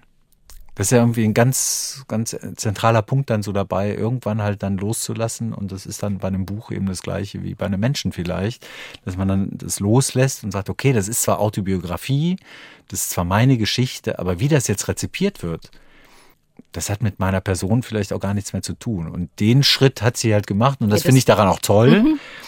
Und wenn Literatur, also ich bin auch ein großer Freund von, von dem Trost-Nebeneffekt von Literatur. Also wenn Menschen dieses Buch lesen und am Ende halt nicht nur etwas intellektuell vermittelt bekommen haben über die Sprache, sondern auch mit dem Gefühl, das Buch schließen, ich bin nicht allein. Da ist jemand, der hat gerade mit mir geteilt Erfahrungen, die ich auch gut kenne. Ja, und Identifikation ist ja auch immer eine legitime Lesart. Das hat ganz viel damit zu tun, warum wir überhaupt lesen. Das finde ich auch. Und ich finde wirklich, dass, also ich bin nämlich auch immer ein bisschen skeptisch, wenn das so ganz vorangestellt wird, wenn es mit diesem, dieser therapeutische Einstieg, da habe ich gedacht, hm, aber diese Art und Weise, das so unsentimental an diesen Dingen und Fakten aufzubauen, das ähm, hat ihm dann so entgegengewirkt und dem Ganzen so eine, ja, eine Stärke auch gegeben. Also ich finde, sie schreibt sehr besonders. Ja, ja, ja, finde Ja. ich auch. Können wir jetzt noch mal einen, einen Song hören? Ja, mir ist dann äh, dazu eingefallen von Marius Müller-Westernhagen, von dieser wunderbaren Platte mit Pfefferminz bin ich dein Prinz. Da gibt's ja zwei Alkohollieder eigentlich. Das eine ist sehr bekannt geworden, Johnny Walker. Du bist mein bester Freund, aber dafür habe ich mich nicht entschieden, sondern alles in den Wind.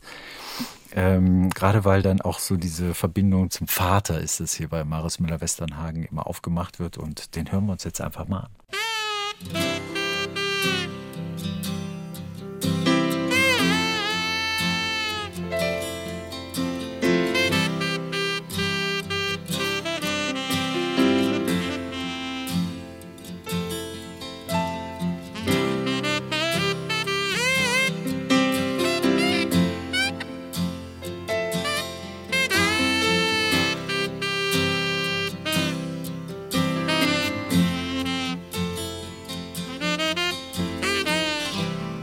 Hatte es mir heute Morgen so fest vorgenommen.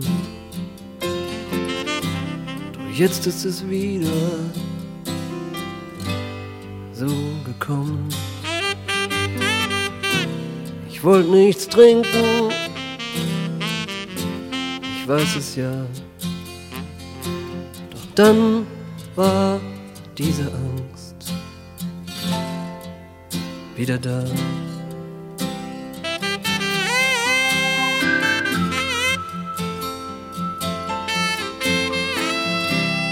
Vater war ein Trinker, ich sollte es besser wissen. Komm, dreh dich um, Marie, und wein nicht in die Kissen. Glaubst du, es macht Spaß, auf die Toilette heimlich zu rennen? Dann schnell einen Flachmann. Ich bin dann fast von Sinnen.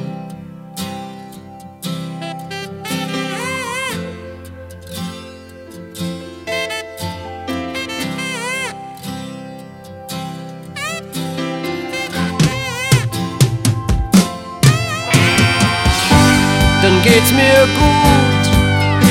Der Schnaps macht mich zum starken Mann. Ich habe Mut. Wer will, der kann.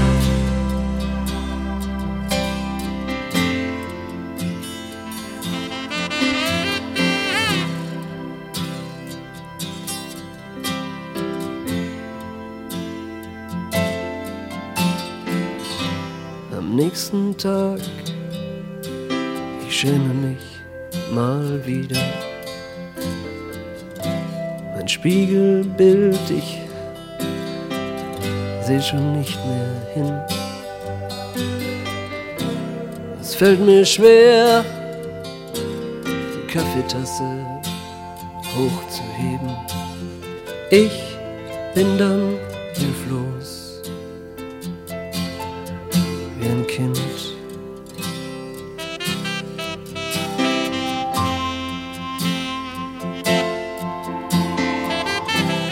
klagst mich an, Marie, und ich verspreche dir dann wieder. Kein Tropfen mehr, Marie, du sagst alles in den Wind.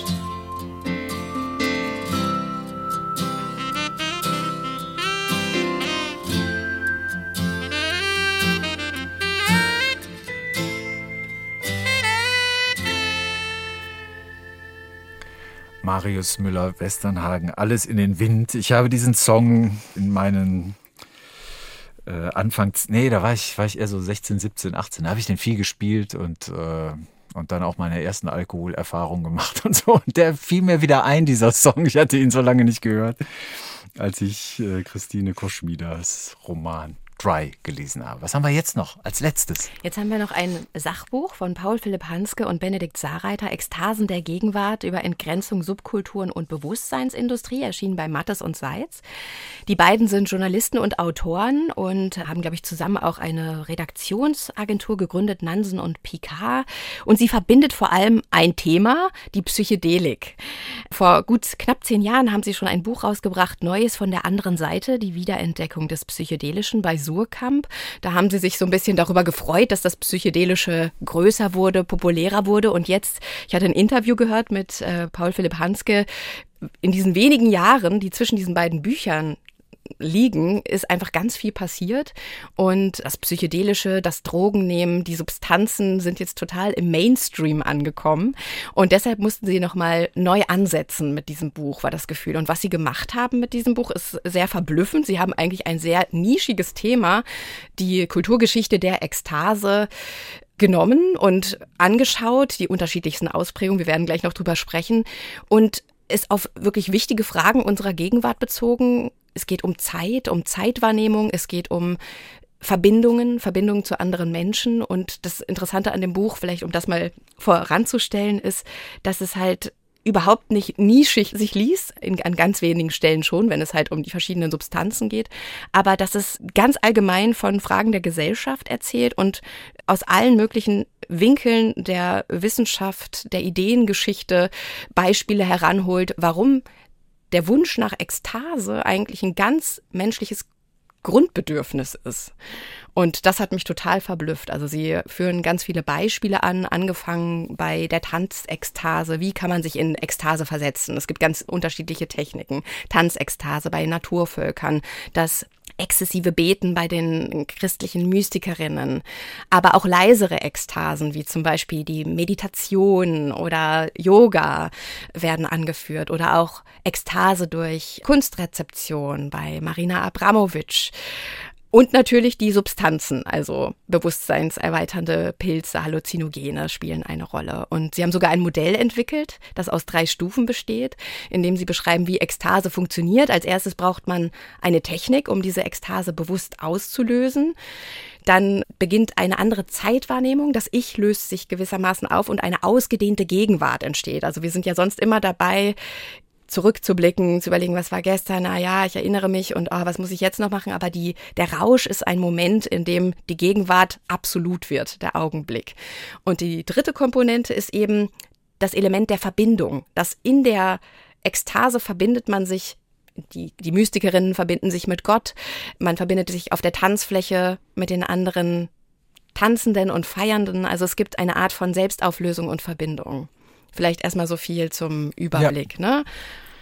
Was ich ja erstmal ganz interessant fand, was Sie auch gleich im Vorwort ähm, bekennen, dass Sie selber genügend körperliche Erfahrung mit äh, solchen rauschhaften Substanzen gesammelt haben. Dann aber auch B, wir wollen euch nicht damit langweilen, sagen Sie. Also es soll in diesem Buch ganz explizit eben aus verschiedenen Gründen nicht darum gehen, ihre eigenen gemachten Erfahrungen hier mit einfließen zu lassen. Machen sie manchmal dann doch, aber sehr, sehr zurückgenommen.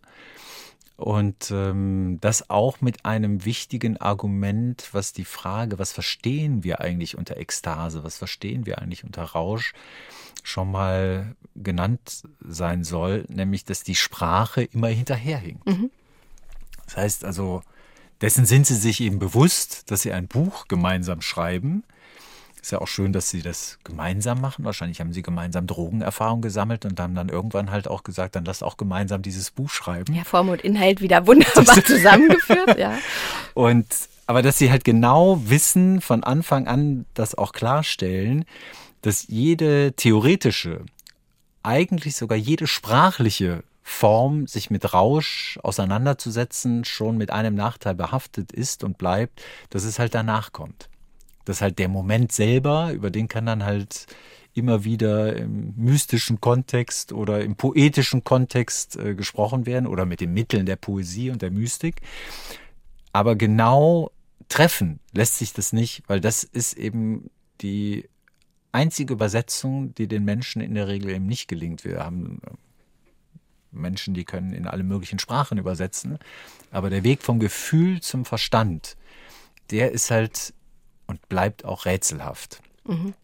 Und das fand ich ganz schön, dass sie dadurch beides gemacht haben. Wenn ich einmal schon das Thema eingeführt und auch ihre äh, eigene Schreibpraxis und äh, ihr eigenes Projekt schon mal so skizziert haben, dass die Mangelhaftigkeit, möchte ich nicht sagen, es klingt so nach Noten, aber dass die Schwierigkeit zumindest von vornherein benannt wird.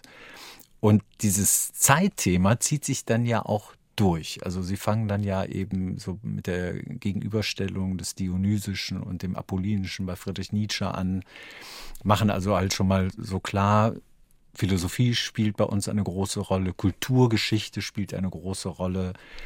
Ähm, wir wollen jetzt nicht in erster Linie ein politisches Plädoyer halten für irgendeine drogenpolitische Ausrichtung. Bisschen schon dann am Ende. Bisschen ne? wird mhm. schon, genau, aber sie, sie versuchen es zu vermeiden. Also mhm. insofern ist das Buch zu 80 Prozent eine Kulturgeschichte des Rausches und dann zu 10 Prozent irgendwie, wo eigene Erfahrungen auch mit einfließen und die restlichen 10 Prozent werden auch dann dazu genutzt, um Perspektiven aufzumachen, wie denn möglicherweise auf einer politischen Ebene mit Rauschmitteln anders verfahren werden könnte, als es bisher der Fall ist. Mhm. Mich hat vor allem halt diese Kulturgeschichte des Rausches äh, interessiert. Also an, an, ganz viele Texte eben angeknüpft, die mir dann auch mhm. vertraut waren. Manchmal ist ja, das, das Vertraute, ist ja auch das Vertraute das, was einem dann halt ähm, eine besondere Aufmerksamkeit eröffnen lässt. Und sowohl die Texte von Nietzsche als auch Arnold Gehlen, als auch Novalis, als auch Schlegel, die Mystiker, Eckhart, Meister Eckhart, also auch über die Jahrhunderte hinweg. Das hat mich, Kafka kommt vor, ähm, Josef von Gedichte von Josef von Eichendorff, Charles Baudelaire, hast, damit hast du unsere Sendung eröffnet.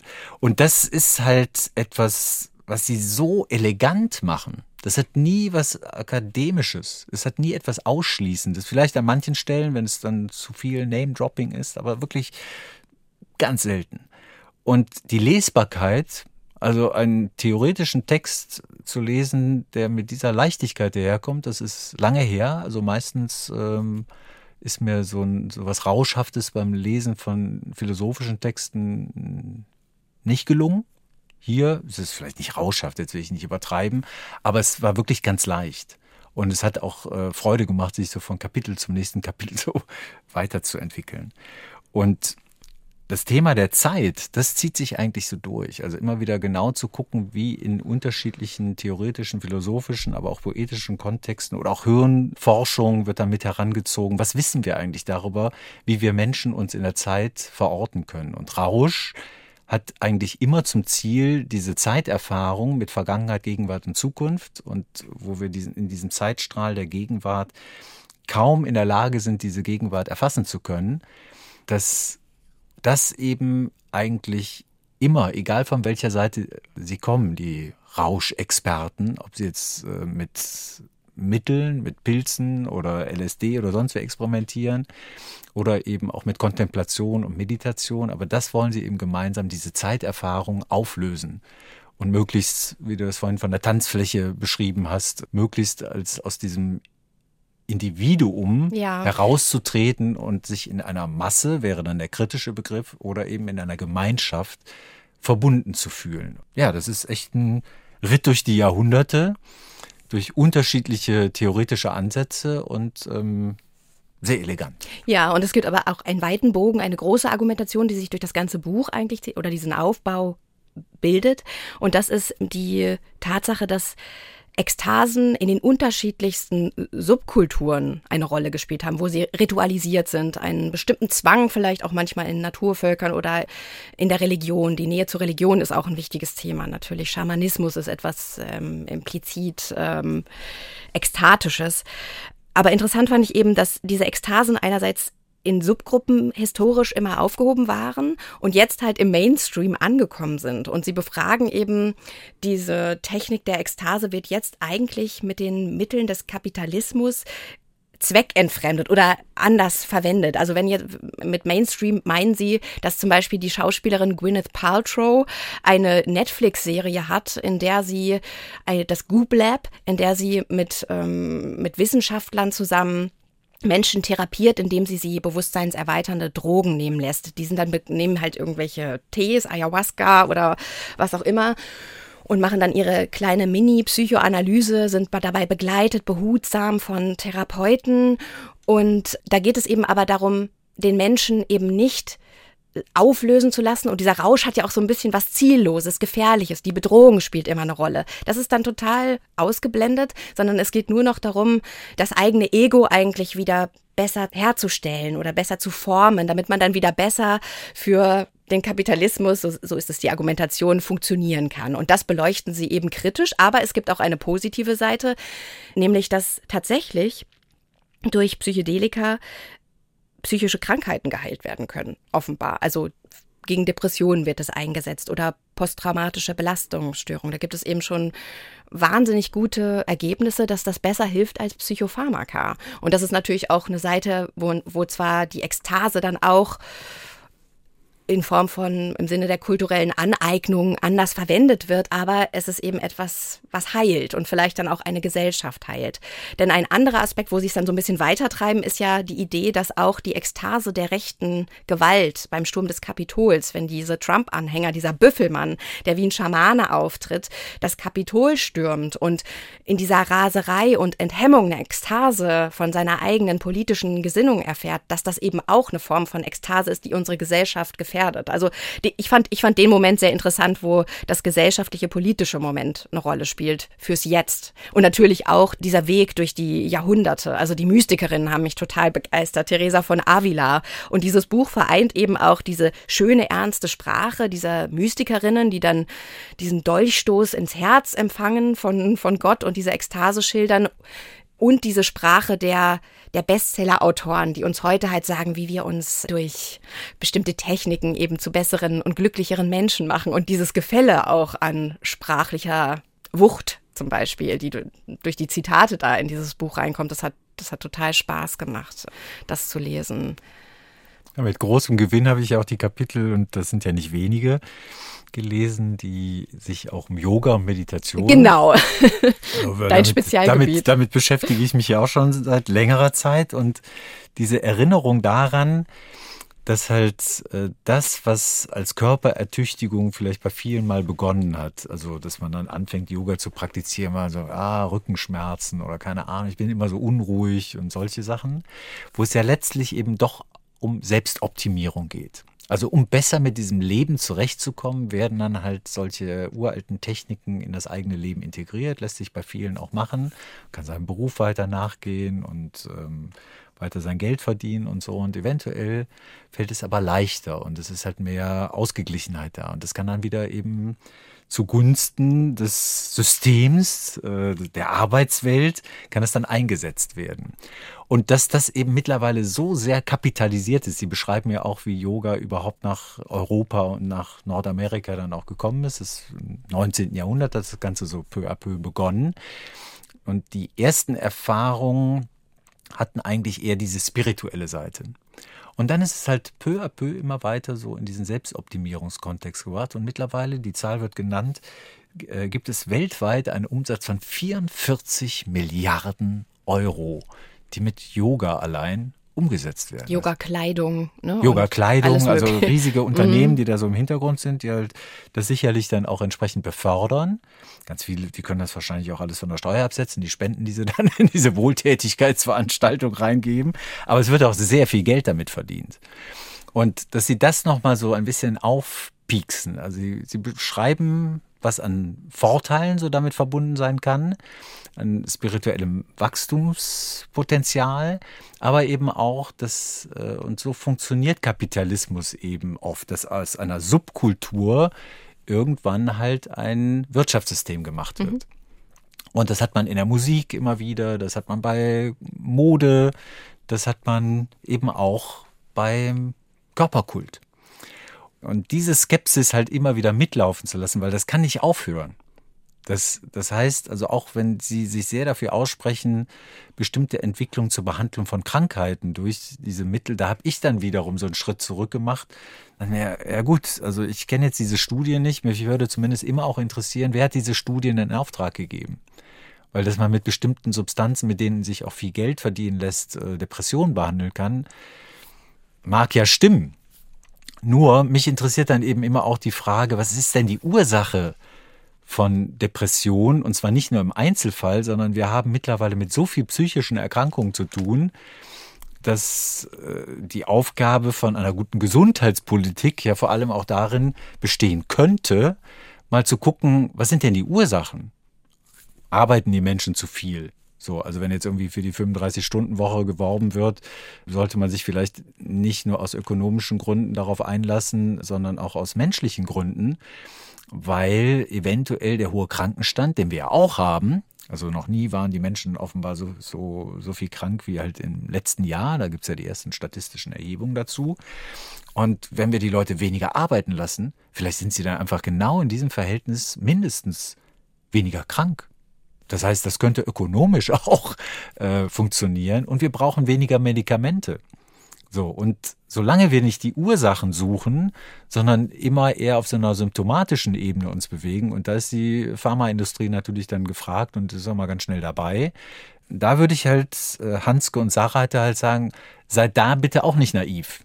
Also diese Seite dann zu betrachten, äh, Rauschmittel als Nebeneffekt zur Behandlung von Krankheiten, da ist ja genau dieses Umzu, das, was im Rausch aufgelöst werden soll, die Zweckausrichtung, Selbstoptimierung oder Aufhebung von Zeiterfahrung, dass es in dem Bereich eben auch wieder instrumentalisiert wird. Auf jeden Fall. Aber ich glaube, das denken Sie auch mit. Ich glaube, Sie haben sich sehr bemüht, eben auch die positive Seite daran zu sehen. Also ich glaube, dass Sie sehr skeptisch herangegangen sind, wenn ich das richtig gelesen habe, und dann eben versuchen, dem Ganzen aber eben positive Effekte abzugewinnen. Und dass es Menschen besser geht, die schlimme Erfahrungen gemacht haben, wie zum Beispiel Kriegserfahrungen, ist natürlich erstmal eine gute Sache. Und wenn es durch Mittel ausgelöst wird, die eben aus der Natur kommen sogar und nicht aus, in, aus irgendwelchen Laboren, ist es vielleicht auch wirklich besser. Aber die Tatsache, dass eben dadurch, dass es jetzt auch so eine Industrie geworden ist und es eigentlich nur den Reichen zugänglich ist, in so ein Retreat zu gehen und sich auf diese Art und Weise kontrolliert heilen zu lassen, wird natürlich die soziale Schere dann auch wieder ganz weit auseinander gestreckt. Also hier gibt es ein Zitat mal, was wir daran kritisieren, ist der Elitarismus und der ideologische Charakter dieser Techniken, die Gleichheit predigen, letztlich aber nur Segregation verstärken, die Trennung in die, die sich die Arbeit an sich selbst leisten können, und die anderen, deren Leben so fordernd ist, dass sie es nur betäubt ertragen. Und das ist eben ein entscheidender Punkt. Also das ist eine Industrie, denn natürlich, ich glaube, so ein Aufenthalt in so einem Ayahuasca-Retreat kostet 10.000 Dollar. Das kann sich natürlich nicht jeder leisten und ähm, es hat dann sowas ja, sowas Elitäres, Ausgrenzendes und auch geht auch wieder in die Richtung, in die die Ekstase eigentlich nicht geht, indem sie nämlich einen, einen rituellen Charakter in einer Gemeinschaft hat. Und die Idee der Rituale oder der Deritualisierung, wie sie es nennen, in unserer Zeit, das fand ich auch sehr interessant, denn seit keine Ahnung, 100 Jahren werden es immer weniger Rituale in unserer westlichen Gesellschaft, aber man findet, so wie du das zum Beispiel, das morgendliche Kaltduschen, man findet dann eigene Rituale, aber die haben eben keine Verbindung zu anderen. Das sind selbstgewählte Rituale. Und dieses verbindende Moment, was immer wieder betont wird, das ist was, was, was ich sehr interessant finde und was aber eben auch noch wichtig ist, eben, dass sie auch die Gefahren betonen. Denn natürlich ist Rausch, Ekstase immer auch mit einem Risiko verbunden. Und vielleicht ist das auch eben etwas, was eben nicht möglich ist, das institutionell einzuhegen. Ne? Wenn man jetzt die, die Drogen zur Verfügung stellt, legalisiert und betreut, dann ist der, die Ekstase einfach eine andere, glaube ich. Also dieses, natürlich ist es super, wenn es keine Kriminalität mehr gibt, aber ja, wo sie dann am Ende ankommen bei der Legalisierung von Psychedelika, aber eben unter Kontrolle, habe ich mich dann auch gefragt, okay, aber ist das dann diese ursprüngliche urmenschliche Ekstaseerfahrung, die wir suchen? Naja, ich meine, Sie, Sie sprechen ja auch viel über die Ekstase-Möglichkeiten, die auf äh, Fremdmittel gar nicht angewiesen sind. Das finde ich halt ganz interessant. Also da habe ich dann halt so gemerkt, dass der Teil interessiert mich dann auch mehr. Und zwar aus einem Freiheitskonzept heraus. Also nicht so sehr, um, um dann halt Geld zu sparen oder so, sondern wenn ich die Stoffe, die ich brauche, um in rauschhafte Zustände überführt zu werden oder mich selbst dahin zu überführen, wenn ich das selbst herstellen kann, egal wo ich bin, also ob das jetzt das mit dem kalten Duschen habe ich jetzt mal als Beispiel genannt. Jetzt bleibe ich ein bisschen darauf hängen. Aber es kann auch, das kann auch, wir haben ja vorhin äh, bei Christensen auch über den Wald gesprochen. Also, dass das auch Naturerfahrung sein kann. Dass man, wenn man Tiere beobachtet, auf einmal wieder eine Ja, Ruhe- Emerson und, und, und Thoreau kommen ja auch drin vor. Genau, ne? Diese genau. Naturerfahrung, haben So, wir auch und- abgedeckt. Mhm.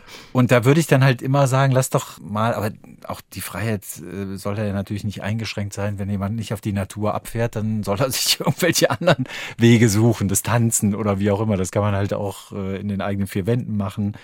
Nur da halt eben zu sehen, dass die Freiheit an Rauscherfahrung noch größer ist, wenn ich eine Lebenserfahrung habe, wo ich nicht auf Fremdmittel angewiesen bin. Mich hat es sehr angeregt, habe ich dann auch gefragt. Und hast du dann jetzt Lust gehabt, neue Ekstasen auszuprobieren? Naja, ich hatte vor kurzem eine Einladung zu einem Abendessen und da sind dann eben zum Nachtisch äh, halluzinogene Pilze ver, äh, nicht verabreicht, aber gereicht worden als Möglichkeit. Und da habe ich so ganz kurz überlegt, möchtest du die Erfahrung jetzt machen? Und habe mich dann dagegen entschieden, weil ich dann halt so, nee, also das, was du für den Alkohol irgendwann mal in deinem Leben entschieden hast, äh, das trifft doch eigentlich auf alle Rauschmittel zu und eben die steile These für den Rest meines Lebens aufrechtzuerhalten, dass es keinen Rausch gibt, den ich mir nicht mit dem Mittel meiner Fantasie selbst verschaffen kann, das behaupte ich. Mich reizt das mittlerweile eben so gar nicht mehr. Aber so Pilze, diese natürlichen Stoffe und so, die hätte ich wahrscheinlich noch vor einigen Jahren äh, unbedingt ausprobieren wollen. Bei den Mitteln, von denen hier auch viel die Rede ist, wie so LSD oder MDM, MDMA ist es. MDMA, Ecstasy und so, da war ich immer, weil das halt synthetisch ist, da war ich immer eher so ein Naturbursche. Also ähm, alles aus der Natur okay, aber mm -mm, besser nicht. Ich fand, also mich hat inspiriert diese Idee davon, die Lust und die Kontrolle öfter abgeben zu können. Dieses sich öffnen und sich auflösen. Das, das ist wirklich etwas, was, glaube ich, ganz viel dabei hilft, auch diese, nicht nur die eigenen Krämpfe, sondern die Krämpfe in unserer Gesellschaft auch zu lösen. Ne? Dass einfach die Freude, die ekstatische Freude, das ist ja auch immer mit einem ja, mit einer mit Freude verbunden. Auch das Schlimmste, ne, wenn man Heroin nimmt und ähm, es unkontrolliert ist, ist es, geht es darum, um Freude zu empfinden.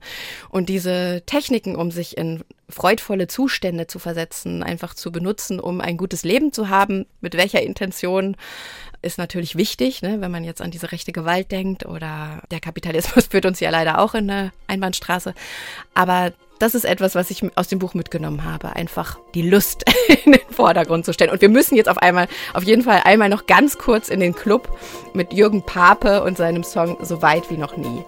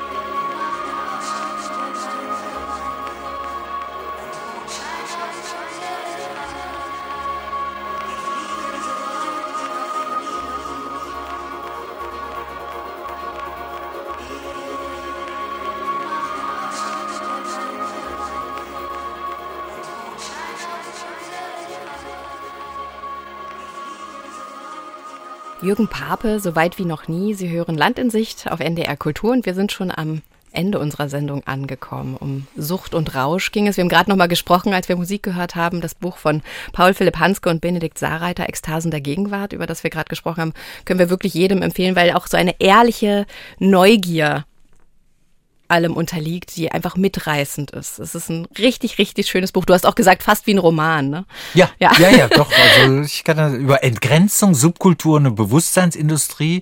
Im Untertitel ist es dann wieder ein bisschen mehr auf Distanz gehend, finde ich. Aber okay, sie wollen auch Mhm. offen und ehrlich sein, wollen den Leuten irgendwie nichts als Roman verkaufen, was eben dann am Ende doch keiner ist. Erschienen bei Mattes und Seitz. Dann haben wir gesprochen über den autobiografischen Roman Dry von Christine Koschmieder, erschienen im Kanon Verlag. Und wir haben über den dänischen Monumentalroman von Tom Christensen Absturz gesprochen, der im Googles Verlag erschienen ist. Ja, wir sind am Ende unserer Sendung und auch am Ende des Jahres mit Land in Sicht. Im neuen Jahr treffe ich mich mit Alex Alexander Soloch dann hier im Studio und ich habe ihn gefragt, weil der Jahreswechsel ja auch immer so ein Moment ist, um zu überlegen, wie machen wir weiter. Ähm, was würdest du denn gerne, wirklich gerne lesen im Januar? Und er hat geantwortet, dass er gerne etwas lesen würde, was das nie wieder was gerade durch diese ganzen antisemitischen Regungen in unserem Land äh, in Frage gestellt wird und unglücklich berührt wird, aus der Literatur heraus zu unterstreichen. Und deshalb lesen wir von Cordelia Edwardson, Gebranntes Kind sucht das Feuer. Da schreibt sie darüber, wie ihre Mutter sie an den Nazis verraten hat und sie daraufhin nach Auschwitz kam. Wir lesen von Georgi Demidov, Phone Quas oder Der Idiot. Das ist ein ukrainischer Physiker gewesen, der auch autobiografisch erzählt hat. Der wurde auch gefangen genommen und befragt, monatelang weil er einer unbekannten Organisation angehören sollte, die er gar nicht kannte. Und es folgte dann ein Verhör, in dem er versucht, durch besonders abstruse Geschichten als nicht zurechnungsfähig durchzugehen, aber es kommt dann anders. Und wir lesen auch noch den zweiten sehr berühmten Auschwitz-Text von Primo Levi, Ist das ein Mensch? Ja, also ich glaube, es ist wichtig, eben diese Wohlfühlthemen vielleicht kurz mal zurückzustellen. Und das wollen wir Anfang Januar machen. Joachim, aber ich bedanke mich sehr herzlich für dieses ekstatische Sprechen über Literatur. Ja, danke, Lisa. Den Dank kann ich wirklich nur erwidern. Und ähm, jetzt bleibt eigentlich nur noch dir eine schöne restliche Adventszeit zu wünschen und äh, ein tolles Weihnachtsfest mit rauschhaften Erfahrungen, auf welchen Wegen auch immer beschritten. Und vor allem ja dann auch ein häufig viel rauschhafteres Fest, nämlich das Silvesterfest auch äh, schön zu begehen und äh, zu feiern und dann auch gut reinzukommen. Und ich freue mich dann auf das Wiedersehen. Gute Ja. Zeit. Vielen Dank und ich bedanke mich noch ganz herzlich fürs Zuhören. Tschüss. NDR Kultur